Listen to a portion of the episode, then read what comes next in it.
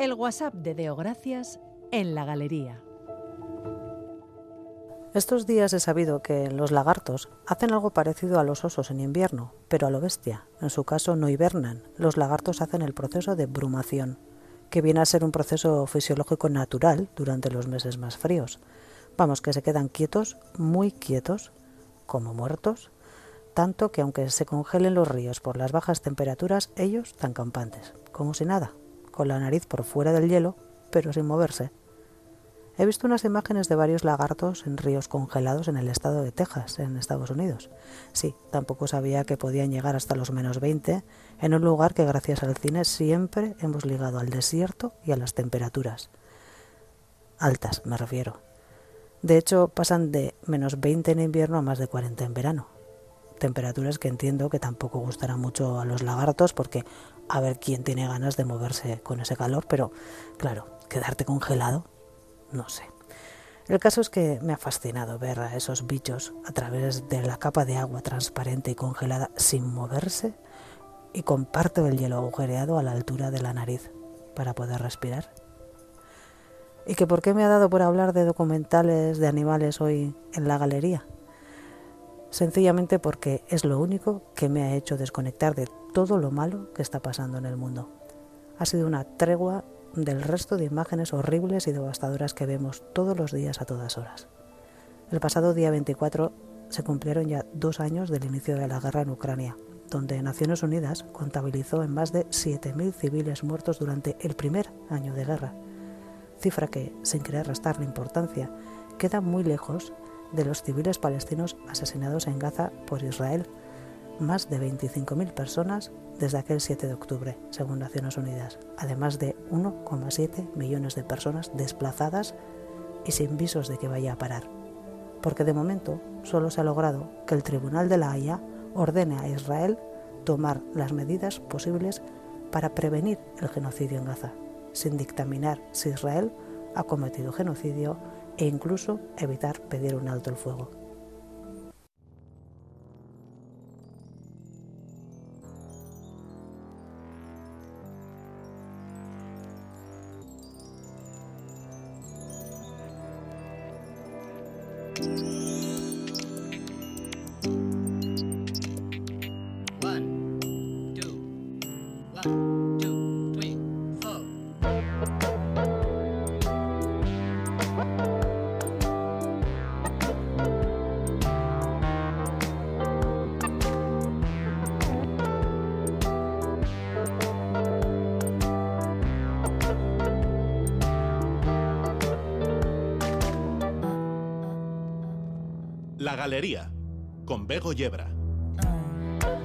Hay veces que solo la poesía o la rebeldía nos pueden liberar de los horrores que cometemos los seres humanos. Marijo de Gracias ha encontrado alivio para el alma en el conocimiento de la naturaleza.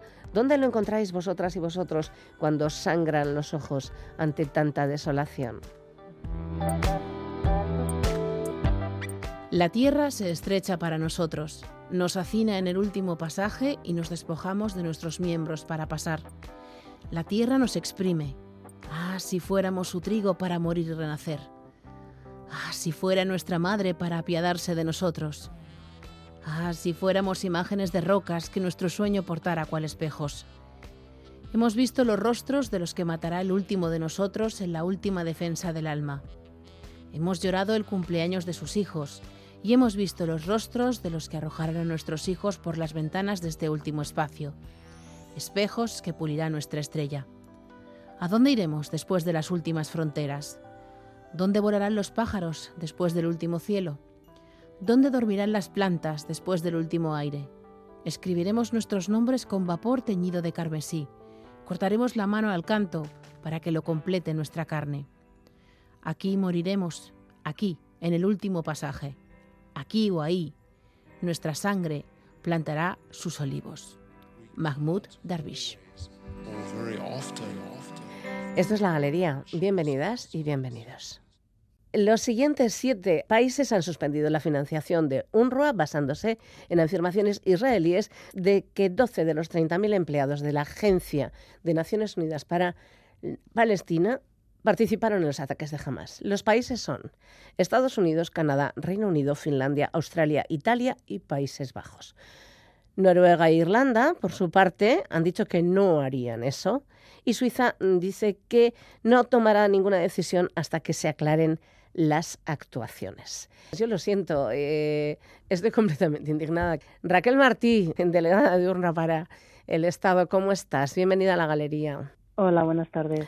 Me imagino que, que la decisión de estos países, que no sé en qué medida son grandes donantes algunos de ellos, yo imagino que algunos sí, ¿no? Pues Estados Unidos es el mayor donante de UNRWA, seguido de Alemania y con la suma de los países mencionados y las últimas adhesiones que han sido Francia e Islandia, Francia también. estar hablando de más de la Francia también, sí. Podríamos estar hablando de más de la mitad del presupuesto que necesita un PRO anualmente para mantener todos sus servicios, con lo cual realmente es una situación que nos va a poner en una posición muy delicada para poder seguir manteniendo pues todo nuestro sistema educativo y todas nuestras eh, clínicas de salud y todos los servicios que estamos prestando y más en una situación como la que estamos viviendo en Gaza en la que hay una hambruna terrible y en la que prácticamente no está entrando ayuda humanitaria. La verdad es que yo, yo me siento desolada por esto, porque no, no, no llego a comprender cómo, cómo se puede parar de invertir en ayuda en cualquier momento, pero en este momento ya me parece un drama. Eh, tenéis 30.000 empleados, ¿no? 13.000 de los cuales son los que están trabajando en la, en la franja. La mayoría de ellos son también refugiados palestinos, ¿no? Eh, hay también personal internacional, no sé en cuánto, eh, cuánta gente de, de personal internacional, pero sí es verdad que en Gaza son cuántas escuelas? Pues tenemos 245 escuelas en Gaza y en cuanto al personal eh, tenemos 13.000 trabajadores. Son todos refugiados de Palestina. En el caso de Gaza solo hay 22 internacionales y en la totalidad de la agencia hay 150 eh, internacionales. El resto son todos refugiados de Palestina mayoritariamente. Esta falta de financiación pues eh, va a suponer un, un gran varapalo a la agencia y va a poner en riesgo evidentemente su continuidad. Esperemos que, esta decisión revierta y que realmente entren en razón porque lo que están haciendo es un castigo colectivo a la población palestina, a la población refugiada de Palestina y en concreto a la totalidad de la población en Gaza, que es a la mismo a la, a la que estamos atendiendo. Y realmente hay que subrayar que no somos responsables de lo que hayan podido hacer esta docena de personas eh, acusadas por Israel habrá que esperar también a esta investigación. que haya una investigación y un juicio, ¿no? Naciones Unidas está haciendo una investigación independiente y esperaremos a los resultados para poder constatar las afirmaciones de Israel. Eh, no sé si en este sentido me imagino que estaréis haciendo peticiones a otros donantes para que, bueno, en este momento hagan un sobreesfuerzo y también a nivel individual a las personas que, llevamos esta eh, pulserita roja. Sí, estamos hablando ahora mismo con todos nuestros donantes, eh, más que para incrementar financiación en este momento, para intentar revertir la situación y para intentar eh, que no se produzca esta bola de nieve que se está produciendo y se sumen se suman más países. Cuando tengamos claridad en los donantes que van a mantener su financiación y esperemos que el gobierno español eh, esté, esté incluido en ellos, y otros donantes como por ejemplo el, gobierno vasco y otras, otros gobiernos de las comunidades autónomas nos confirmen, empezaremos evidentemente una campaña de incremento de fondos porque si mantienen eh, esta postura de retirarnos la financiación va a ser una, una debacle para la agencia. También estamos haciendo un llamamiento a la ciudadanía y tengo que decir que la respuesta está siendo maravillosa porque muchísima gente se está haciendo socia nuestra e incluso nos están llamando socios para incrementar sus cuotas y para hacernos donaciones extras. Con lo cual yo creo que la ciudadanía está entendiendo perfectamente la situación y al menos no están, eh, no están a favor de estas decisiones que están tomando determinados países. Bueno, parece ser que, como siempre, los pueblos van por delante de los estados, ¿no? La situación en Gaza, pedirte cómo está ahora mismo, eh, bueno, pues es casi imposible de saber, ¿no? Bueno, eh, la verdad es que se está intensificando los, los, combates y los bombardeos, en, los ataques en Han Yunis. Y el, el, ejército israelí está obligando a la población a desplazarse una vez más hacia Rafah. Eh, están llegando miles de personas ahora mismo a Rafah y Rafah ya contiene a más de la mitad de la población de Gaza en este pequeño eh, eh, región de Gaza donde prácticamente no hay nada, no hay eh, más albergues para poder acogerles, se están creando campos improvisados con plásticos, con lonas, está lloviendo, las temperaturas ahora mismo son mucho más bajas que las que tenemos aquí y está lloviendo con intensidad, con lo cual estamos viendo todos estos campamentos inundados, porque siempre hay problemas en Gaza con, con las lluvias, no hay sistema de alcantarillado, lo que se produce son inundaciones Estamos eh, constatando que se están desarrollando muchísimo las epidemias. Estamos muy preocupados por un brote de hepatitis A que hay ahora mismo en todos estos enclaves donde se encuentra la población hacinada, con un sistema sanitario absolutamente destruido. Prácticamente no quedan hospitales y los que están están siendo asediados y rodeados por tanques, con lo cual no se puede llegar a ellos. No hay medicamentos, no hay alimentos, no hay agua y la población está empezando a morir de inanición y por la falta de asistencia sanitaria, además de las bombas. Estados Unidos, Canadá, Reino Unido, Finlandia, Australia, Italia, Países Bajos, Francia, Islandia. Qué falta de humanidad de algunos gobiernos. Muchísimas gracias Raquel, Martí, por estar esta tarde con nosotras en la galería. Un abrazo. Gracias a ustedes. Buenas tardes. Un abrazo. Hasta luego.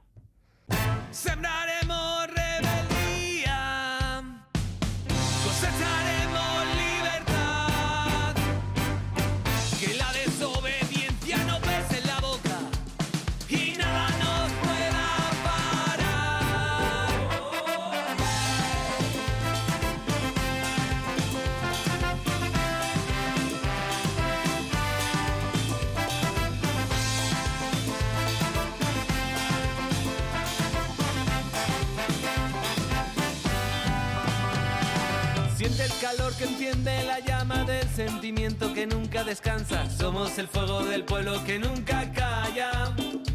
No hay lugar para el miedo ni cuentos de hadas. Nuestro momento, nuestra batalla, rebelión en el mundo entero con nuestras palabras. Obedecer no es nuestro fuerte. En la sumisión encontraremos la muerte. Somos la rebelión que en cuanto puede muerde.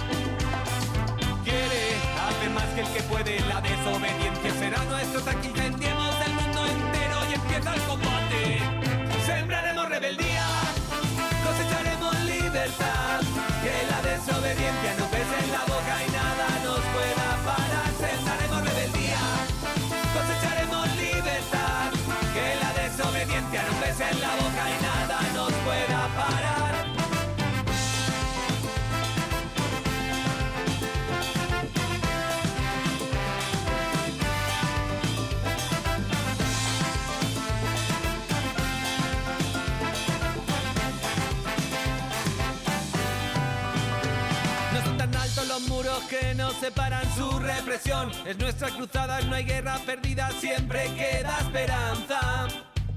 Tomaremos partido, ya nada nos paran. Los versos prohibidos serán las balas del cañón de la rebelión, destrozando alambradas. Obedecer no es nuestro fuerte, en la sumisión encontraremos la muerte. Somos la rebelión que en cuanto puede muerde quiere, hace más que el que puede. La desobediencia será nuestro hasta que incendiemos el mundo combate. Sembraremos rebeldía, cosecharemos libertad. Que la desobediencia no pese en la boca y nada nos pueda parar. Sembraremos rebeldía, cosecharemos libertad. Que la desobediencia no pese en la boca y nada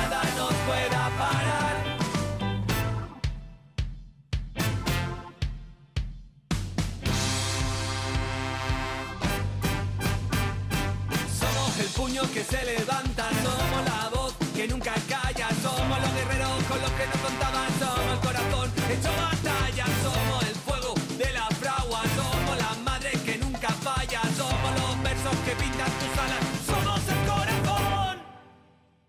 No me vengas con historias.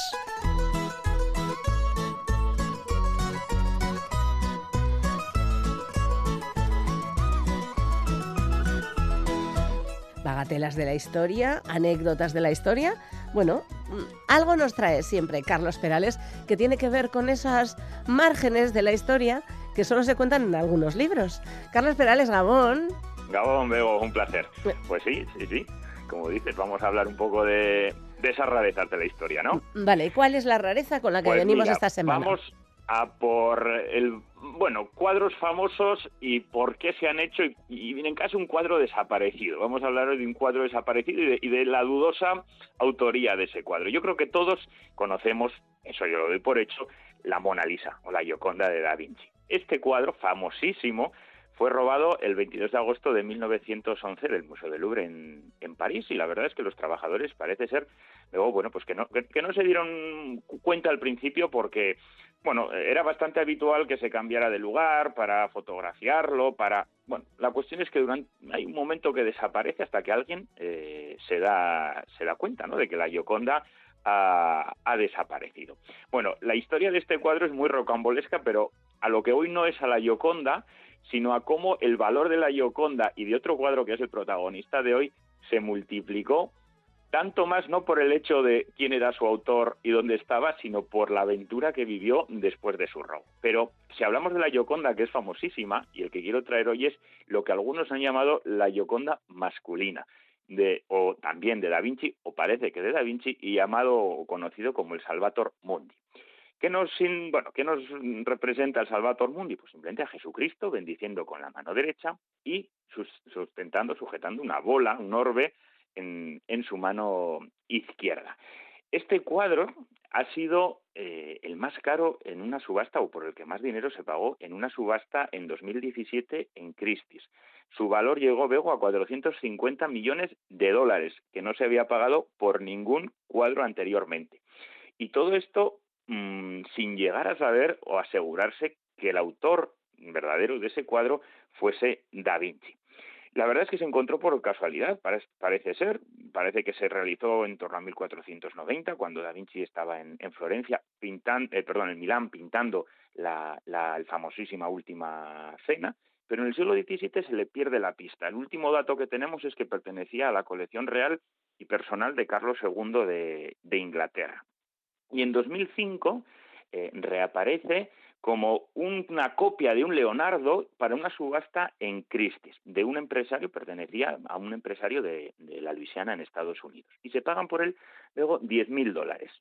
A partir de ahí, bueno, pues comienza ese estudio, ¿no? El interés por ver si realmente aquello era un Leonardo, si no lo era, se restaura, y aquí es donde empieza toda la pelea entre aquellos que defienden que sí es de Leonardo y quienes no. Porque en 2011 la National Gallery lo atribuye, lo atribuye, parece ser, a, Da Vinci, pero no asegura, no asegura nada. Claro, este cuadro que en origen había sido comprado por 10.000 dólares va a comenzar a aumentar su valor, va a comenzar a aumentar su, su valor y acaba en manos de un coleccionista de arte ruso que al final lo vuelve a dejar en manos de Christie's para que bueno, sea subastado. Es de ahí donde alcanza esos casi 450 millones de dólares. La pregunta es, y que todavía no está resuelta del todo, ¿realmente, realmente este cuadro es de Da Vinci? Hay quienes dicen que no, hay quienes dicen que eh, bueno sale de su taller, que él lo supervisa, pero que probablemente sea alguno de sus eh, discípulos, porque además sabemos que las firmas de los artistas todavía no, ¿eh? no se firman los, los cuadros como, como hoy lo entendemos. Bueno, la cuestión es que este cuadro fue comprado en esos 400, ¿quién pagó esos 450 millones? Un príncipe heredero de Arabia Saudí, con la intención de colocarlo en el Louvre que la, la sede del Louvre que hay allí, en aquel, en aquel país, y como un acercamiento a Occidente. La cuestión es que como se puso en duda su autoría, luego pues se quiso, Arabia Saudí quiso que el Louvre los pusiera junto a la Gioconda. Y parece ser que Macron se negó en rotundo porque aquella autoría no estaba, no estaba asegurada. Esto fue un chasco importante y parece ser que ahora lo tenemos en un buque, perdón, en un buque, en un yate de lujo, de recreo de algún príncipe heredero saudí, porque Es- nadie se atreve a asegurar que sea realmente del, del maestro Da Vinci y entonces nadie quiere poner o ninguna institución que se precie parece que quiere poner su bueno su autoridad no en, en dudas eh, uniéndolo a la Gioconda y, y, asegurando en catálogos o en libros que realmente pertenezca que pertenezca a Da Vinci. Pero ahí está. Si alguien lo ve en algún yate, bueno, pues que... que, que en un yate, es que viene. estamos hablando de un yate de un, de un príncipe, de los 850 millones de príncipes que tienen en Arabia. Saudí, ¿no? Eso Eh, es. Es que es, es- Ahí está. es un colmo absoluto. Eh, o sea, no es no solo una anécdota de la historia, sino es un colmo absoluto. ¿Qué diría mm, el gran Da Vinci de todo esto? ¿Y qué diría de esa pobre Gioconda eh, que está expuesta a los millones de flash? eh? De flash. Eh, una no, es una pasada.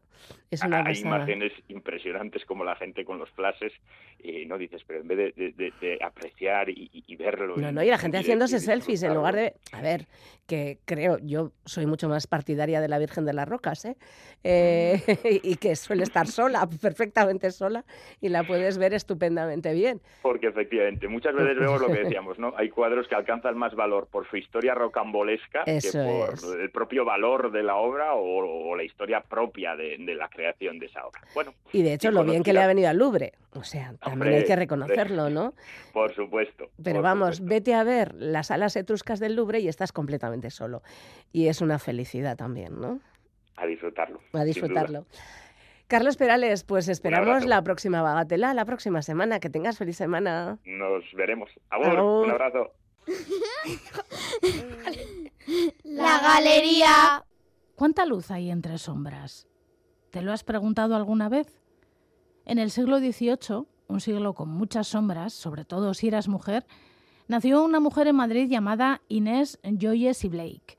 Su madre era francesa, su padre irlandés, y se dedicaban al comercio, un trabajo que les permitía tener una vida más que holgada. Y en ese ambiente nació y creció Inés Joyce y Blake. Es cierto que el acomodo en el que vivían permitió que aprendiera idiomas y también que tuviera una educación bastante intelectual para el tiempo que le tocó vivir. Con 16 años falleció su padre y su madre, como tantas y tantas madres han hecho a lo largo de los siglos, se hizo cargo de la descendencia y también del negocio de su marido. Con ese ejemplo creció y se empoderó, de alguna manera al menos, Inés Joyce y Blake. Pero sin exagerar, ¿eh? que estamos en el siglo XVIII y las mujeres siguen siendo moneda de cambio para la prosperidad económica de familias pudientes o simplemente personas de segunda para procrear y mantener casas y vidas. Así que planificaron y concertaron su matrimonio. No sé muy bien si tuvo un matrimonio agradable, si sufrió mucho, si fue feliz. La casaron con un pariente de su madre, Agustín Blake, y tras la boda los dos se fueron a vivir a Andalucía, a Málaga concretamente. Él se dedicaba a los negocios y al comercio, un mundo que Inés Joyce y Blake conocía perfectamente porque había sido el escenario de su vida. Resulta que tuvieron cinco hijos y cuatro hijas, nueve en total. Esto seguramente sí que tuvo que ser duro incluso para ella. Se hizo famosa, por supuesto en la medida que una mujer en el siglo XVIII podía hacerse famosa, por traducir El príncipe de Abisinia. Curiosamente, esta traducción casi fue una excusa para la publicación de un manifiesto que parece ser que ella escribió para sus cuatro hijas en principio. El prólogo de esta traducción, en forma de carta, ofrece recomendaciones absolutamente revolucionarias para entonces, como decimos, a sus hijas. Una clara apología de la liberación de la mujer, en 30 páginas, escritas en primera persona, entre las cosas que dice, dice cosas como esta. No puedo sufrir con paciencia el ridículo papel que generalmente hacemos las mujeres en el mundo, unas veces idolatradas como deidades y otras despreciadas aún de hombres que tienen fama de sabios. Somos queridas, aborrecidas, alabadas, vituperadas, celebradas, respetadas, despreciadas y censuradas. Es cierto que con el paso del tiempo, personas que han analizado este escrito dicen, con cierta lógica, que el texto tiene ecos de, del texto de otra mujer de su época, de Mary Wollstonecraft, y de su vindicación de los derechos de las mujeres. Dice más cosas. Yo quisiera, desde lo alto de algún monte donde fuera posible que me oyesen todas, darles un consejo. Oíd, mujeres, les diría, no os apoquéis. Vuestras almas son iguales a las del sexo que os quiere tiranizar. Respetaos vosotras mismas y os respetarán. Amaos unas a otras. Conoced que vuestro verdadero mérito no consiste solo en una cara bonita. Manifestadles que sois amantes de vuestro sexo, que podéis pasar las horas unas con otras en varias ocupaciones y conversaciones sin echarlos de menos. Inés Joyce y Blake no tuvo mucho éxito con su texto entonces. Curiosamente, dicen que publicó algunos anuncios en diarios de su época informando de la apología de las mujeres, de este texto que escribió en la traducción. Pero poco se sabe de su vida, de ella, de lo que sus hijas aprendieron con esta madre y con este texto, de lo que las mujeres de alrededor de aquella época aprendieron, ella también se quedó viuda como su madre, con 51 años, y ella también se hizo cargo de los negocios de su marido y de sus cinco hijos y cuatro hijas, nueve en total. Apenas quedan rastros de su existencia, tan solo palabras, fuertes y claras para sus hijas, para las mujeres de su época y para sus descendientes. Tengo la sospecha de que todo lo que empieza acaba mal.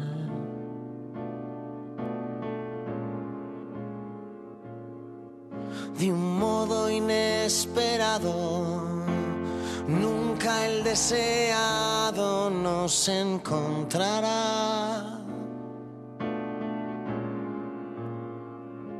Así que deja de llorar por los paraísos perdidos.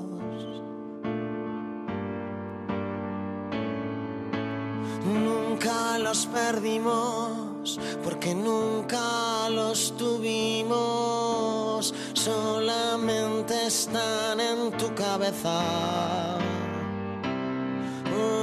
Desgraciadamente soy un ser inteligente y la parte más salvaje se murió. Por eso algunas veces cuando nada te obedece, suelo resultar algo dañado. Sería distinto si nos fuéramos de aquí. Compra los billetes para ti y para mí, pero deja de soñar con los paraísos perdidos.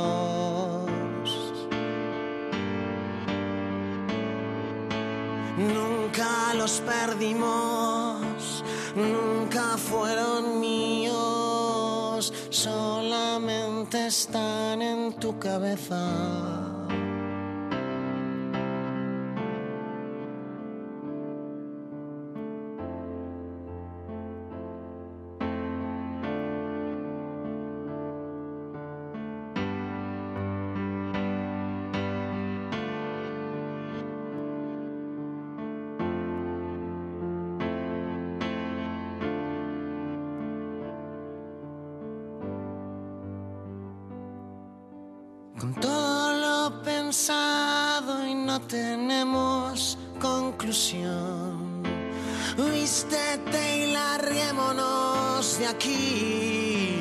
Pero deja de llorar por los paraísos perdidos. Nunca los perdimos porque nunca los tuvimos, solamente están en tu cabeza. Solo es una suerte que en el hecho de quererte sigas abrazada aquí a mi lado. Así que últimamente, cada vez que quieras verme, no vuelvas a buscarme en el pasado. Porque tengo la certeza de que nunca el escenario nos trató mejor. Ciencia. Ciencia. Mundo. Ciencia. Mundano. Mundano. Mundano. Mundano. Ciencia. Mundo. Mundana. Mundano. Ciencia. Ciencia mundana. Pues claro que sí, tiempo de ciencia mundana en la galería con Alfredo Caro y como casi siempre con invitado. Hola Alfredo, ¿cómo estás? Hola, bien, con calor. Hace mucho. Yo lo llevo muy mal. A ver, enero, necesito las estaciones. Mira, precisamente la semana pasada hablábamos de ese libro, de que de, de, de las estaciones que han hecho Juan Bordera, Ah, Fernando sí, sí, sí, sí. Y, y Antonio Turiel. Pues precisamente de eso hablábamos. ¿Vamos a tener solo dos estaciones? ¿En serio? Mm. Necesito más. ¿Mucho calor o poco calor? Em, bueno, hoy traigo mm, que tiene que ver un poco con esto, eh, porque la hay mucha conciencia también de este tema en ámbitos científicos que ¿Sí? no tienen nada que ver con la ecología o con, o con la biología, sino en otros.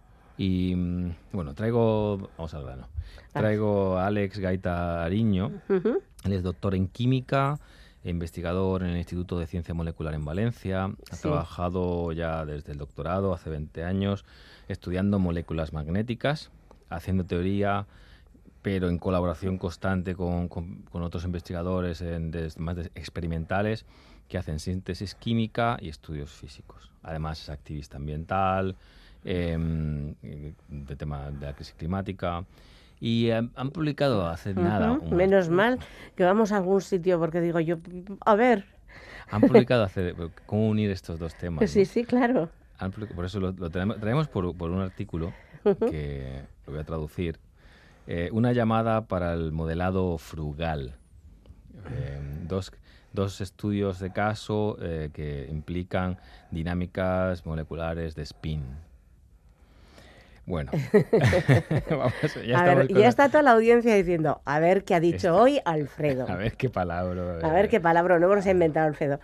Eh, Lo de Alex Gaita, Alex. ¿cómo estás? Hola. Buenas, muy bien, encantado, gracias. por Eh, gracias por venir, gracias por hacer un artículo con un título tan interesante que hay, creo que unas cuantas personas en la audiencia, además de mí misma, que necesitamos una explicación, yo. pero, pero sencillita, por favor. Empezamos sí. Por, la- por el final, por, por, por qué son las dinámicas moleculares de spin.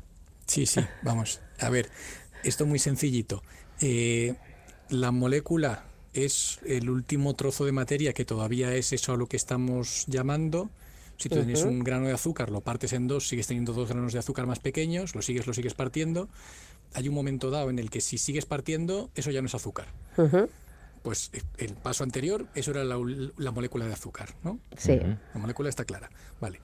Eh, los imanes sabemos lo que son por nuestra experiencia cotidiana y dentro de todos los cacharros electrónicos también hay, en fin, muchos cacharros electrónicos también hay imanes y no electrónicos también, Eh, pero también están hechos de cosas más pequeñitas, pues el spin, yo en mi ámbito lo que digo es, el spin es una propiedad eh, fundamental de las partículas elementales como la masa o la carga y no tiene análogo clásico, pero pues es lo que hace que los imanes sean imanes, a nivel nano, a nivel atómico molecular, pues si tiene spin, si juntas muchos de esos, se comporta como un imán y si no, no, en términos sencillos. Entonces, eh, vale, todo eso es- serían spines eh, moleculares, dinámicas, pues si grabas una información, si, le, si imanas una molécula, si le dices que apunte el norte en una dirección y el sur en la contraria, al cabo de un rato, sobre todo si la temperatura no es muy baja, pues se le va a olvidar lo que le habías dicho.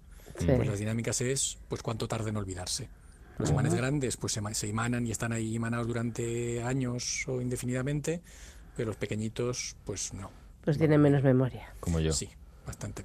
inclu- seguramente incluso menos, porque tú a temperatura ambiente aún te acuerdas de algo. no ahí le anda, no creas. Y, y entonces, eh, bueno, imagino que modeláis.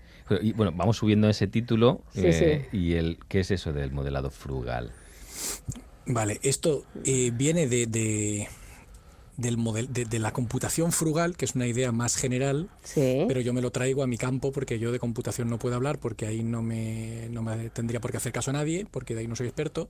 Entonces yo de lo que, de lo que trabajo es en el modelado eso, de, de dinámicas de PIN molecular, pues me traigo la idea de computación frugal a ese modelado frugal. La computación frugal, la idea se basa en eh, reconocer que los recursos que gastamos en computación, o en concreto que la huella de carbono que tiene la computación en general, toda la computación, el Internet de las Cosas, el ver series eh, por la tele, eh, la nevera tiene dentro un ordenador, la lavadora tiene dentro un ordenador, el coche tiene dentro varios ordenadores, pues eso tiene una huella climática que normalmente no se ha pensado en ella durante mucho tiempo, los ordenadores cada vez más grandes, cada vez más rápidos, pero si echas los cálculos, tiene una huella climática que empieza a no ser despreciable y que además es creciente, que dependiendo de la estimación es ahora mismo comparable con la de la aviación, pero la aviación está más o menos estabilizada, mientras que la computación está disparada. Pues todo, todo tiene ordenadores dentro ahora mismo y cada vez más. La tendencia a que haya más. Sí. Sí. ¿Y por qué mm, dices que no es despreciable? Pero si lo pensamos la computación que hacéis los investigadores y las investigadoras, eh, ¿por, qué os metéis ahí? Pues el gasto energético mm, diría yo que es irrelevante, ¿no? ¿O, no? Pues, pues depende de, a qué te dediques. Hay, hay investigaciones que, que, para tirar para adelante necesitas pedir un proyecto y gastarte 600.000 euros en ordenador y eso pues mm, está funcionando día y noche, está metido en salas especiales, acondicionadas especiales, con aire acondicionado especial, que si casca el aire acondicionado seca en todos los ordenadores hasta que se arregla el aire. Y entonces, pues mm, hay gente que hace cálculos mm, baratos porque no necesita más en su ordenador de escritorio, pero hay gente que hace cálculos relativamente caros.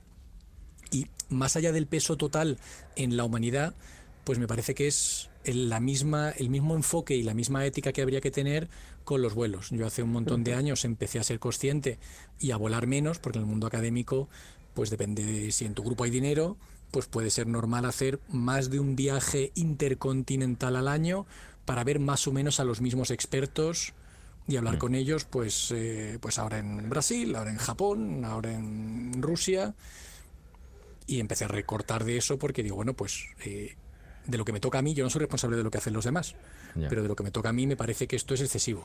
Entonces, pues igual que hay que, tenemos todos que volar menos, pues también pienso que tenemos que hacer menos derroche con, con los ordenadores. ¿Y habéis conseguido reducir ese consumo energético en esos, esos modelos?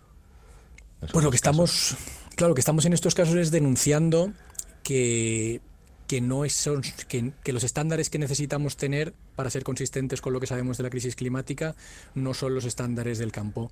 Desde un caso concreto, para una revista buena, para Nature Physics, eh, el lo importante del experimento y las simulaciones las habíamos, las habíamos hecho con un modelo muy barato, pero que sorprendentemente para mí reproducía muy bien el orden de magnitud de lo que estaba pasando en el experimento y eso se hacía pues en un ordenador de escritorio con unos cálculos que tardaban pues minutos.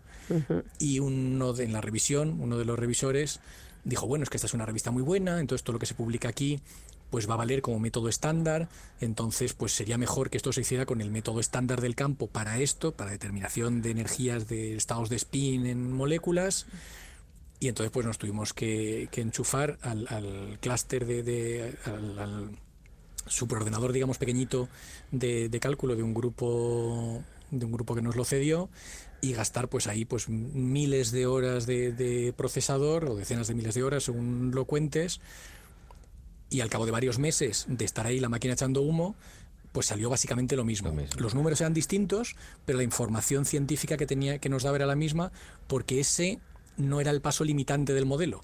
el modelo era muy sencillo en muchos puntos y en uno concreto podías hacer el cálculo en 8.000 horas o en 800 segundos y con la misma exactitud, básicamente. Pues uno de verdad tenía mucha más cuántica dentro y era mucho mejor, pero como eso no era el limitante de, la exactitud del, resultado final, pues da un poco igual.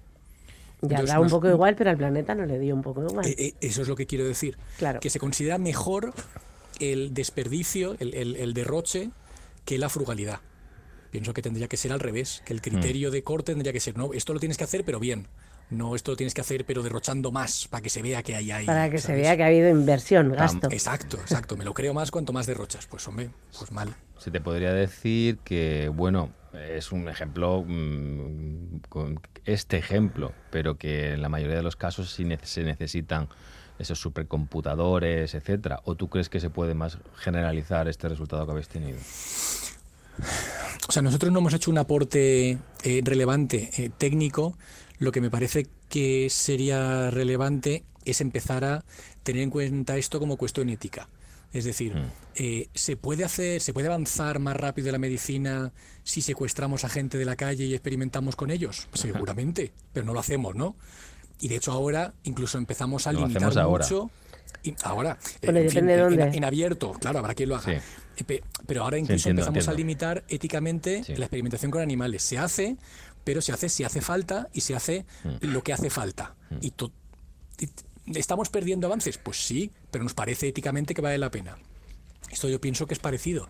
Los problemas científicos son infinitos. No tenemos que resolverlos todos porque no podemos resolverlos todos. Pues yo pienso que si hay un problema que me parece interesante y que se puede resolver de forma eh, económica, de forma sostenible, con que, con que el planeta siga siendo habitable, pues voy a resolver ese en vez de otro, que es que ese otro necesita, bueno, pues necesita una cosa que no quiero hacer, pues, pues no lo hago. Voy a hacer una cosa que, que sea igual de interesante, pero que sí que nos podamos permitir. En la intro decís que, que queréis unir dos posturas aparentemente antagónicas, el que la ciencia y la tecnología mejore la eficiencia para reducir las emisiones, que es lo que es el mantra continuo, ¿no? Vamos a hacer coches eh, mm, que consuman menos, eh, que, emitan menos, eh, y a otra y otra postura que plantea que para conseguirlo hay que decrecer, o sea que no es suficiente aumentar la eficiencia en general, sino que hay que de- decrecer. ¿Crees que habéis reconciliado estas dos posturas? Claro, es- a ver, mi, mi- mi punto de vista, a ver, yo, mm, yo habla- hablaría solo de crecimiento, pero como sé que luego esto tiene que pasar por revisores, pues tengo que poner eficiencia para que la gente esté más contenta.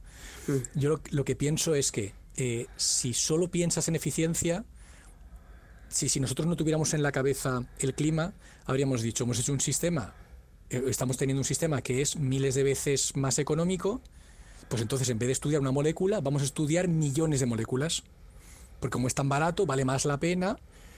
Y entonces, em, si en vez de gastar mil, gasto uno, bueno, pues voy a gastar mm, 10.000 para estudiar 10.000 moléculas por, Ujú. por solo 10.000 en vez de una por solo 1.000. Eso es una cosa que le gusta mucho a Bego que lo diga, es la paradoja de Jevons. ¿no? Exacto.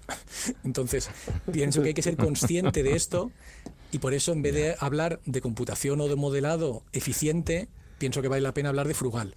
Es decir, no vamos a proponernos un método lo más barato posible para usarlo a, a lo loco, sino que nuestro objetivo sea, el gasto va a ser po- poco, no el mínimo posible, pero poco, un gasto moderado. Y con ese gasto moderado a ver qué, a ver qué puedo modelar que tenga interés. En vez de decir, el gasto es todo el que me pueda permitir, todo el dinero que me den de proyectos me lo gasto en, en ordenadores y, y así pues publico más y más gordo y más tal, sino partir de, bueno, el planeta es finito, vamos a no, no hacer más mal que bien y con unos recursos moderados, pues un ordenador de escritorio pues no es un, no es un gasto no es un gasto loco. Pues a ver que, que las, las muchísimas cosas interesantes que se pueden hacer ahí. Pero claro, eh, una vez te has puesto ese límite, pues si eres eficiente, pues puedes hacer cosas interesantes que si dices, no, con un ordenador de escritorio, pero con la técnica más burra. Pues claro, entonces ahí sí que estás muy, muy, muy limitado. Si usas sistemas muy ineficientes y además moderas el gasto total, pues te da para hacer menos. Ya. Em, no mencionáis, o no lo he visto, mm, me he quedado cuando empezaban las fórmulas y eso, ¿eh? en el artículo. Ahí, cuando empezaba ya con las con los fórmulas ya. más así y O sea, tal, ¿te has dado cuenta pero que intro- hasta, hasta, ahí- hasta Alfredo ha habido un momento en que ha dicho, No, hasta, ya. no, eh, ah, hasta ahí puedo Sí, leer, sí, sí. he dicho. Em, pero no, no he visto que mencionéis la crisis energética. O sea, os centráis mucho en emisiones de CO2, crisis climática, eh, pero no crisis energética. Y creo que me parece muy interesante lo que planteas también desde el punto de vista de una potencial sociedad en la que la energía eh, disponible sea mucho menor. ¿no? Eh, y, que, y que podamos hacer todavía investigación con menos energía. ¿Eso lo habéis planteado de alguna manera? o? A mí es que me, me parece, ya a mí antes me preocupaba más el pico del petróleo y esas cosas. Ahora mismo yo, pero hasta donde entiendo el consenso científico en temas climáticos, es que quien tiene que mandar es eh, limitar las emisiones. Que si si, nos, si, si intentamos usar toda la energía a la que podríamos acceder, nos cargamos el clima demasiado deprisa Ya. y aceleramos demasiado la crisis climática. Entonces, eh, pienso que gastaremos menos energía porque no queremos reventar el clima, no porque escasee la energía en sí. O, dicho de Que otra también, forma, pero menos. dicho de otra forma, si, si el límite nos lo pone la energía que somos capaces de generar y gastar, eh, el clima nos lo estamos cargando demasiado deprisa para mi gusto. Para, de interesante lo del sí. consenso. Creo que se ha quedado entre líneas algo que has dicho y que me parece bastante relevante y es eh, la necesidad que tiene la ciencia en general eh, de crecer, o sea, de, de publicar más y más gordo, de- de más datos, más consumo, más Hmm. ordenadores más grandes, todo eso. Eh, es, ¿No crees que vas contracorriente y que de Sí. alguna manera te puedes perjudicar? Estás, mm, no sé, eh, perjudicando. Con, con Sí, sí, claro. A ver, eso también me preguntó alguien en un congreso cuando le decía que estaba intentando, o sea, que estaba intentando, que estaba volando cada vez menos, que pues a lo mejor iba a un congreso al año dentro de Europa y a lo mejor iba por tierra pues una noche o dos noches de viaje con sus días y luego volvía volando, lo que sea, porque no aguantaba el, físicamente el tirón. Y me decía, pero esto no será malo para el currículum tuyo. Pues, pues, pues sí, claro, es malo, pero, pero Ya, qué pero sé. es que, eh, ¿qué, qué currículum? O sea, el que hayas volado más veces, hayas acudido a- al mismo congreso, repetido diez veces a lo largo del año, eso, claro, da currículum, ¿no? Claro. Claro, da más, da más méritos, pero yo qué sé, pero también estoy... no, es como en, en todos los, los aspectos de, de la vida y del activismo, ¿no? Dependiendo del, del, del nivel de comodidad y de privilegio que Claro. tienes, pues te puedes permitir ser más o menos consistente con tu ética, con un sacrificio que te parezca aceptable. Ya. Pues yo ahora mismo no, mm, me puedo permitir hacer las cosas un poco mejor. Porque De todas formas, no- fíjate que todo esto estoy pensando que nos lo podemos, que es un cuento que nos podemos aplicar a nosotros mismos. Aparte del de volar, pues bueno, en lugar de mandar 25 eh, reels a tu prima mientras estás viendo no sé qué, Mm. ¿no? Ahorrarte alguno de esos. Sí, descargar más. Descargar y- más, y ¿no? Menos streaming. eh. Em, ¿Cómo ves el campo, tu entorno? ¿Es receptivo? ¿La frugalidad Eh, está de moda en este momento en el universo científico? o- No, a ver, mu- no mucho. Yo creo, o sea, un, un- un amigo, además de compañero de, de departamento amigo, me comentaba lo del artículo este, decía, nos atacáis un poco. Y digo, pues, en fin, no por los métodos, pero sí por el, el si, si, si, si esos métodos se usan de forma derrochadora. No lo sé. Estoy, tengo una charla invitada dentro de unos meses y voy a soltar la, la bomba y a ver qué pasa. A ver qué pasa, ¿no? Si me pegan más o menos. Pero yo creo que, que es que hace falta remover un poco el agua y decir, bueno, pues no- nosotros entendemos, deberíamos ser capaces de entender, pues estamos mejor equipados que el público en general, qué es lo que está pasando con el clima, cómo de verdad es el tema este, cómo de serio es. Pues vamos a dar un poquito de ejemplo para ser más creíbles y también a ser un poco consistentes, pues cada cual según los problemas que tenga en la vida sabe si puede renunciar más o menos a- al coche, a los vuelos, a, a ver todo el rato series porque lo necesita por salud mental o a, o a lo que sea, pero, pero por lo menos no hacer como que no existe.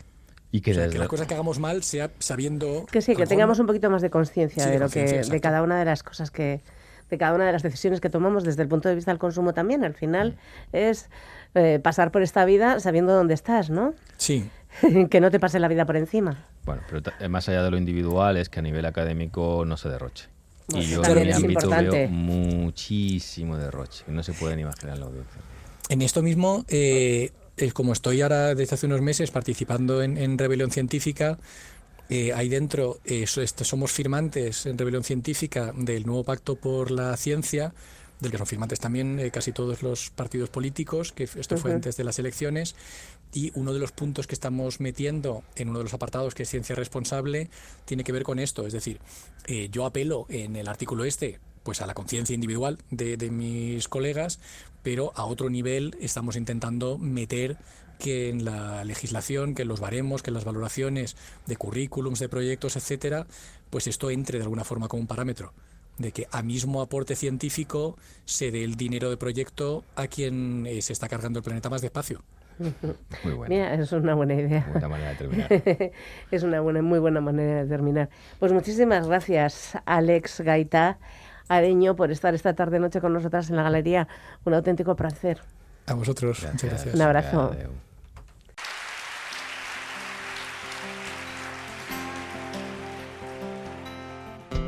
Pues hasta aquí esta galería reducida de una semana que se nos ha hecho muy, pero que muy larga. Cuidaos mucho ahora, amigos y amigas.